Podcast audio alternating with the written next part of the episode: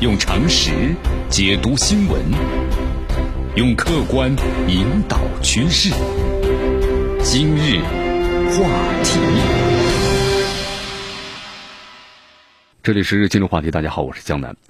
在本月中旬的时候，伊朗政府呢突然宣布把这个汽油价格呢上调了，而且实施了一个新的配给的制度啊。那么这个做法的话呢，突然有点很像这个智利，对吧？智利就是我宣布，然后把地铁价格呢上调了三毛钱，结果引发了全国的骚乱。那么在伊朗的话呢，同样也是如此。政府把这价格呢上调了之后，因为以前伊朗的价格石油价格很低的啊，一升汽油的话呢也就是一块多钱，但现在调整大约算下来话要到五块钱左右了啊，所以说引起了国内的大量的争议，有些示威者、反对者就走上了街头抗议示威了。呃，就是我们说过呀，这个抗议活动呢是具非常具有破坏性的，因为它可能会造骚乱。它不是呢和平的去什么呢？去抗议，对吧？骚乱、打砸抢等等。你看，我们说了啊，有一些人他是要表达正当的诉求，但有些人的话呢，就趁这样的机会去打砸抢抢东西。所以你看，在这个伊朗的话，全国一百多个地方，同时呢骚乱都具有都开始了，冲击政府的办公楼啊，烧毁的加油站呢，包括洗劫商店等等。目前的话，这个伊朗的整个的街头抗议示威。游行啊，骚乱造成了五人死亡，其中呢有三名被刺死的安全人员。那么当局呢逮捕了是一千多人。伊朗的总统鲁哈尼啊上周在公开发表讲话时也承认，伊朗呢正在经历从一九七九年伊斯兰革命以来最困难的日子。你看这个伊朗啊，最近就是非常困难，为什么呢？他的网络几乎被全部封锁了，你很难查明这个事件到底是怎么回事，就是外他的消息出不来。不过呢，伊朗这场四十年来最具破坏性的抗议的活动，可能最终会导致啊，因为缺乏领导或者民众的支持，而走向的失败。为什么这么说呢？你看，首先这个抗议活动啊，集中在是边缘化的小城镇和居民区，它不是伊朗的主要的中产阶级的城市地区。你看，穷人们，我们通常说的是失业者嘛。失业者的话，你没有钱，对吧？燃料一涨价飙升，那么随之带来什么呢？通货膨胀，你看咱们中国这个猪肉，猪肉一上涨的话，价格是不是带动了整个的禽类的这个价格的这个价格的上涨？那同样在伊朗也是如此。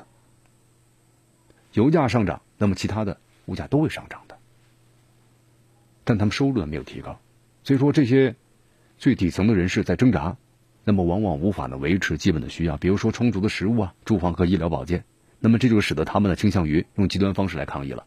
那么无论发生什么。他没有什么东西可以失去的，对不对？不管是被抓起来或怎么样了，那么我抗议的话，可能还能得到一些东西。在没有中产阶级的情况之下，那么这些抗议者呀是缺乏组织的，也没有什么具体的要求，更没有使抗议啊持续的计划。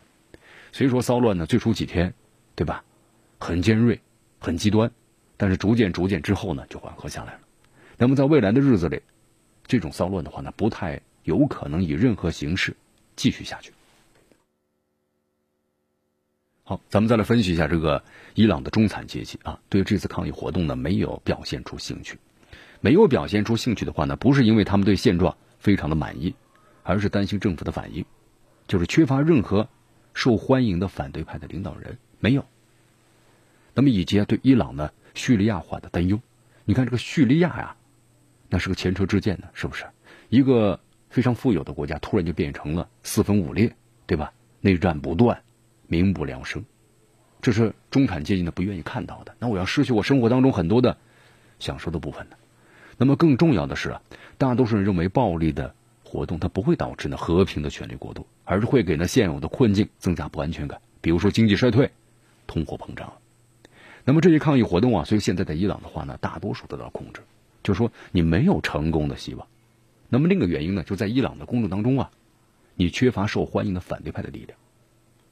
咱们举个例子啊，比如说这个伊朗的国家解放阵线，那么这是一个在二十世纪八十年代呀，就是两伊战争期间呢支持萨达姆的团体。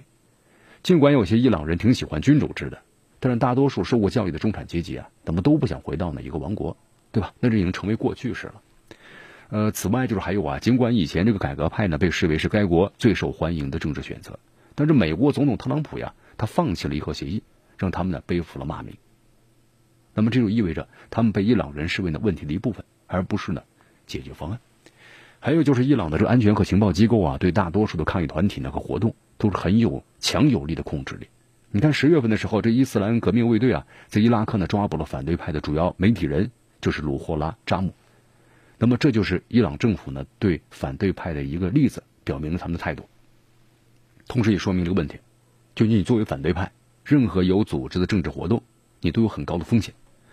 那么最后的话呢，伊朗政府呀得到了少数群体的支持，特别是宗教界人士的支持，因为对他们来说呢，这政权的垮台是生死攸关的问题。